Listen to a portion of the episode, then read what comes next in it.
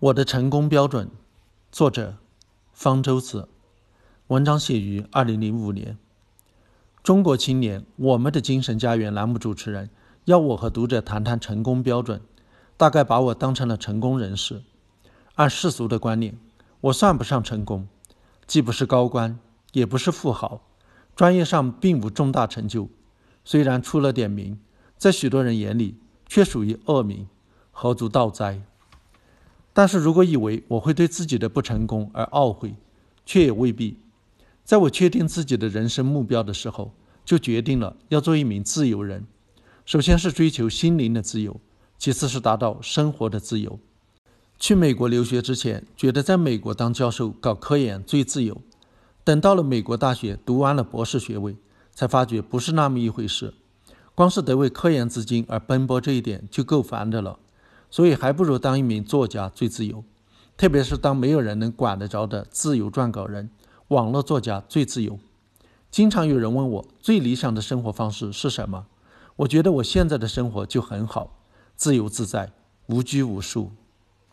也经常有人问我，在接受了这么长时间的科学教育和训练之后，最终放弃专业，不觉得是一种浪费，不感到可惜吗？我并不这么想。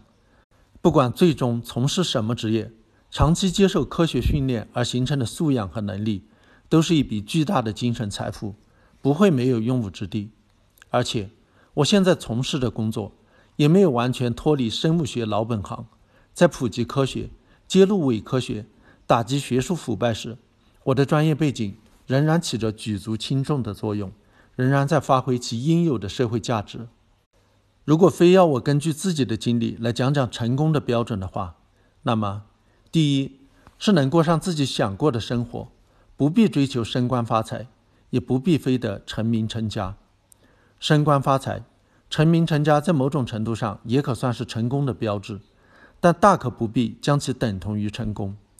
如果为了追求这样的成功而迷失自我、丧失自尊，乃至不择手段干出不道德、违法勾当，是可耻的。我们在打击学术腐败时，包下了许多成功人士的外衣，那样的成功并不值得我们的羡慕。第二，是能回报社会，对社会的发展有所贡献。当一名逍遥自在、自得其乐的隐士，并不足取。正如爱因斯坦所言：“人只有献身社会，才能找到那短暂而充满风险的一生的意义。”不要被成功的光环所迷惑。也不要被世俗的成功标准所约束，是否成功是由自己来判定的，别人的评价最多具有参考的价值。尽管每个人所具有的天赋、所受到的教育各不相同，但都可以拥有自己的理想，在社会中找到属于自己的位置，都能够成功。